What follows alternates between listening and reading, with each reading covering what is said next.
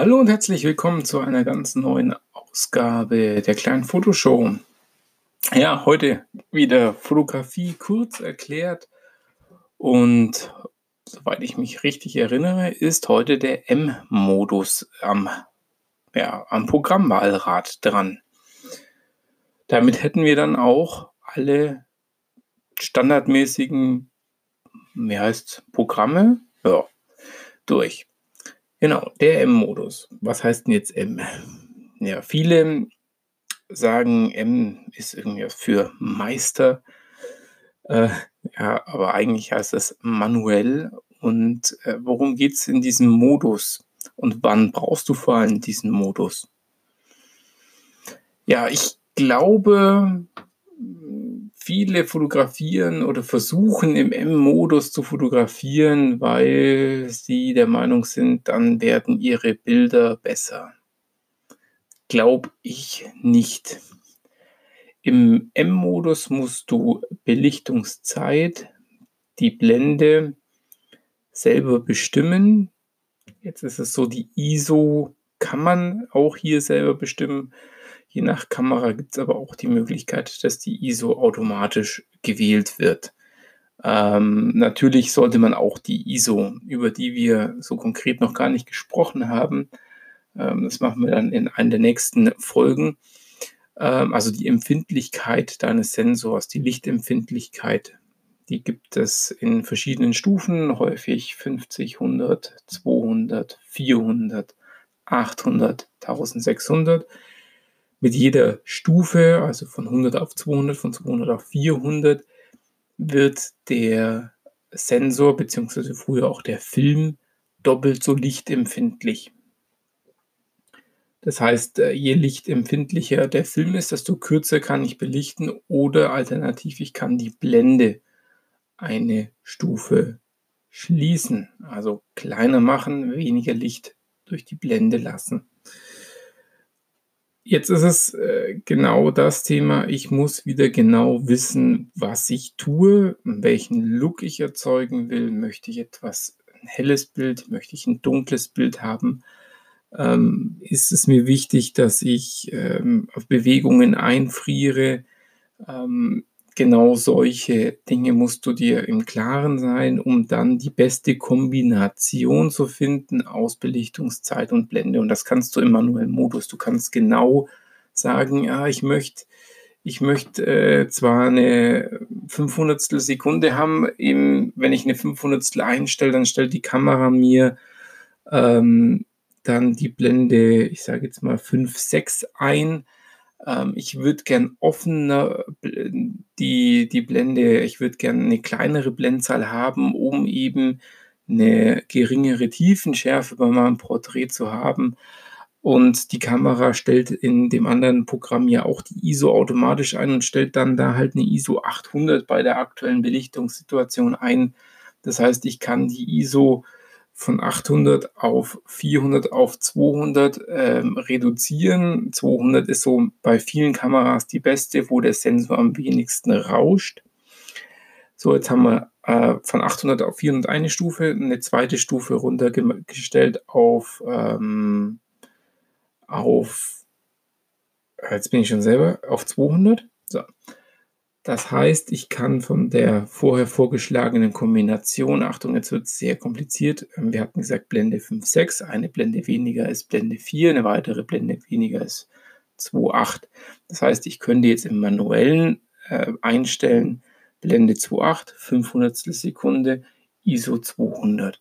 Würde dasselbe ergeben, wie vielleicht was die Kamera mir vorgeschlagen hätte bei einer 500 Sekunde, Blende 5, 6 und ISO 800. Ähm, also diese drei Paare gehören immer zusammen. Ähm, wir können sie einzeln eben steuern. Es gibt auch ähm, Kameras, bei denen ich ein, ein ISO-Programm habe, wo ich die ISO vorwähle und die Kamera macht den Rest. Äh, hat sich, glaube ich, nicht so wirklich durchgesetzt, aber Pentax macht sowas zum Beispiel. So, also jetzt haben wir festgestellt, also wenn wir im manuellen Modus fotografieren, dann äh, müssen wir sehr, sehr viel im Kopf behalten ähm, und viel vielleicht auch auf die kleinen Belichtungswagen beziehungsweise auf das Live-Bild bei einer Systemkamera gucken, ähm, ja, wie, wie, jetzt das Ganze äh, optimal belichtet wird, das Bild, was ich dann mache. Ähm, was kann ich noch alles mit dem manuellen Modus machen? Wenn du blitzt mit einem Systemblitz, also einem Aufsteckblitz oder den Aufsteckblitz auf Kamera nimmst oder einer großen Blitzanlage, dann fotografierst du auch sehr häufig oder eigentlich immer, außer jetzt wieder Pentax. Die haben nämlich ein Blitzprogramm auch noch, wo aber eigentlich nichts anderes passiert, wie dass die Belichtungszeit auf die sogenannte Synchronisationszeit der Kamera, ähm, das ist also die Zeit, die die Kamera braucht, um äh, in der der komplette Verschluss einmal offen ist. Sehr kompliziert, machen wir auch ein anderes Mal. Häufig sind das so eine 200 oder eine 250. Es gibt Kameras, die können auch 320, wie zum Beispiel meine UMD EM5 Mark II oder meine, meine Olympus-Kameras, die können bis zu einer 320. Ähm, schnell fotografieren, ja, also schneller wie die großen Vollformatkameras zum Beispiel. Ähm, das heißt, ein Parameter ist wieder fix, ja, also die Belichtungszeit ist fix. Ähm, ich stelle die Blende ein ähm, wie in der Blendenvorwahl ähm, und dann kommt noch dazu, dass ich externe Blitzleistung eben regle, um dann die Lichtmenge zu haben, dass es ein vernünftiges Bild gibt. Aber das ist wieder das Thema Blitzen. Ähm, ist eigentlich kein großes Hexenwerk. Ähm, Gerade wenn man nur mit einem Licht arbeitet, äh, kann man zumindest die Lichtmenge sehr schnell ähm, abschätzen oder einstellen und dann die Lichtsetzung selber. Das ist wieder ein ganz anderes Thema, aber zumindest das technisch, dass genug Licht für dein äh, Bild auf den Sensor kommt. Ähm, ich muss mal hier, glaube ich, den Ton ausmachen bei meiner Aufnahme hier. Min, Mann, Mann. Äh, was man nicht alles macht. So. Gut. Also manueller Modus. Jetzt haben wir gesagt, äh, du kannst die Belichtung selber einstellen, du kannst beim Blitzen es einstellen und ein dritter Anwendungsfall, äh, wo man es auch häufig braucht, das ist, wenn du zum Beispiel eine Reportage fotografierst und äh, die Belichtungen, die laufen zu irgendwie andere ja, Belichtungen einstellt, weil einmal ist mehr Haus auf dem Hintergrund, das viel reflektiert drauf. Bei der nächsten äh, Szene ist ein bisschen weniger von demselben Haus drauf. Dadurch werden die, wird die Szene dann heller. Bei dem, wo das Haus stark reflektiert, wird die Szene dunkler, weil die automatische Belichtungsmessung, ähm, die du ja in den, in den anderen Programmen nutzt, die, die schätzt immer aufgrund der Helligkeit des, des gesamten Bildes oder eines Ausschnittes vom Bildes ähm, setzt die, die, die Zeiten bzw. die Blenden ein. Ähm, kommen wir auch nochmal später drauf. Das heißt, die Bilder werden heller oder sie werden dunkler. Und wenn ich jetzt hinterher eine ganze Fotostrecke, eine Reportage bearbeiten will, möchte ich ja nicht im Lightroom dran sitzen und die Belichtungen korrigieren, nur weil einmal das Haus hinten drauf war, das stark reflektiert hat oder der Himmel ähm, und bei dem nächsten Bild nicht mehr. Das sind dann nur, äh, ich sage jetzt mal, die Köpfe von einem Pärchen, das ihr fotografiert drauf. Und da ist wenig Helligkeit von außen vom Himmel mit drinnen.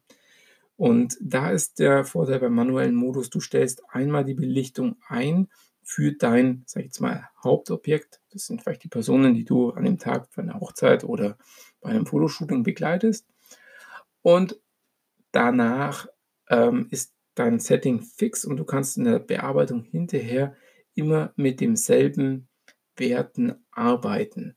Immer mit denselben Presets. Und machst für ein Bild, machst du die, ähm, machst du den Look im Lightroom, den du möchtest, und dann kannst du ihn auf die anderen Bilder übertragen, ohne dass du noch groß an den Reglern drehen musst. Das ist ein, ja, ein Vorteil, ähm, und das setzen eben viele Fotografen dann eben auch ein. Äh, wenn du, so wie ich jetzt ein bisschen hobbymäßig unterwegs bist, ist das Ganze wahrscheinlich gar nicht so relevant, weil du keine Strecken äh, an deine Kunden weitergibst. Wenn du das vorhast, dann vielleicht doch im manuellen Modus fotografieren. Sonst nutzt die kleinen Helferchen, die deine Kamera eingebaut hat. Deine Kamera hat einen sündtollen Belichtungsmesser drinnen deine Kamera hat einen Prozessor drinnen, der das Ganze blitzschnell äh, berechnet. Deine Kamera hat, also du zahlst richtig viel Geld dafür, dass deine Kamera das alles kann und du stellst auf den manuellen Modus und bist eigentlich unterwegs wie äh, vor, ich sage jetzt mal 50 Jahren. Ja? Du musst die Belichtung selber oder du musst sie messen äh, mit einem Belichtungsmessgerät und dann eingeben in deine Kamera. Also ich bin, was jetzt so generelle Fotografie angeht, nicht groß, der große Fan davon. Ich bin auch der Meinung, dass man als Profi oder dass man, nein, Profi, ich möchte das Wort vielleicht gar nicht in den Mund nehmen, dass man sich nicht immer davon äh, leiten lassen soll, Mensch, der fotografiert manuell, der kann es bestimmt gut. Ähm, ja, der weiß bestimmt, was er tut, derjenige. Aber du musst es nicht, um hinterher ein tolles Bild zu kriegen.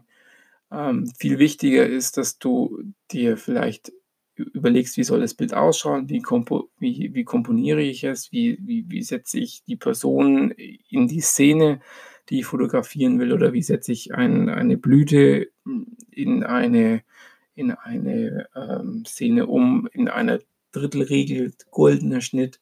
Schau dir lieber so etwas an, bevor du sagst, ich muss im manuellen äh, Modus fotografieren, weil im manuellen Modus fotografieren die Profis.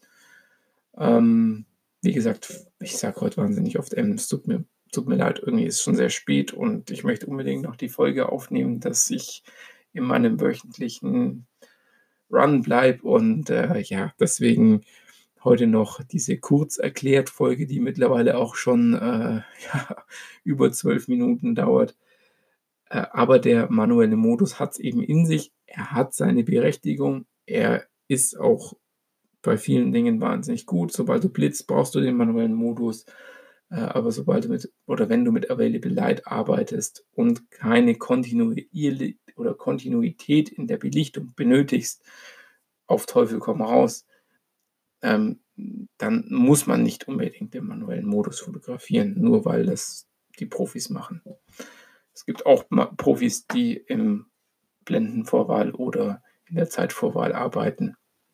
Ob es Profis gibt, die im P-Modus arbeiten, ich weiß es nicht. Aber auch der hat seine Berechtigung, gerade wenn es um Momente festhalten geht, um einen, ich sage jetzt mal in Anführungszeichen, Schnappschuss zu machen. Weil warum fotografieren wir? Das ist eigentlich ein Thema einer, einer anderen Podcast-Folge, aber so ein kurzer Gedanke. Ähm, warum fotografierst du? Ich habe es gemerkt, fotografieren ist wahnsinnig wichtig, um eben Gedankenstützen haben, um sich an Momente zurückzuerinnern, um äh, nochmal ähm, das Salz im Mund zu schmecken, als du in Norwegen an der Küste standest und der Wind äh, die Gischt ins Gesicht geschlagen hat und du diesen Moment festgehalten hast, um an, äh, ja, an geliebte Menschen zu denken, um die mittlerweile vielleicht nicht da sind oder sehr weit weg wohnen, um an Haustiere zu denken, die ähm, vielleicht nicht mehr unter uns äh, weilen ja, und das ist ganz, ganz wichtig. Und da kann man auch im P-Modus fotografieren. So, das waren nur meine Gedanken zum M-Modus. Ich hoffe, es hat dir ein bisschen was gebracht und nicht, nicht eher verwirrt. Ähm, ich würde mich freuen, wenn du mir Feedback gibst, entweder im iTunes mit einer Bewertung ähm, oder auch direkt Feedback über meinen Instagram-Account. Äh, da bin ich the underline Photonerd. Ähm, ihr findet mich unter Chris Göbel dort auch. Und ja, in den Shownotes steht auch der Link dazu drinnen. In dem Sinne möchte ich gar nicht mehr sagen. Geht raus, macht Bilder. Motive gibt es überall. Bis bald, euer Chris. Ciao.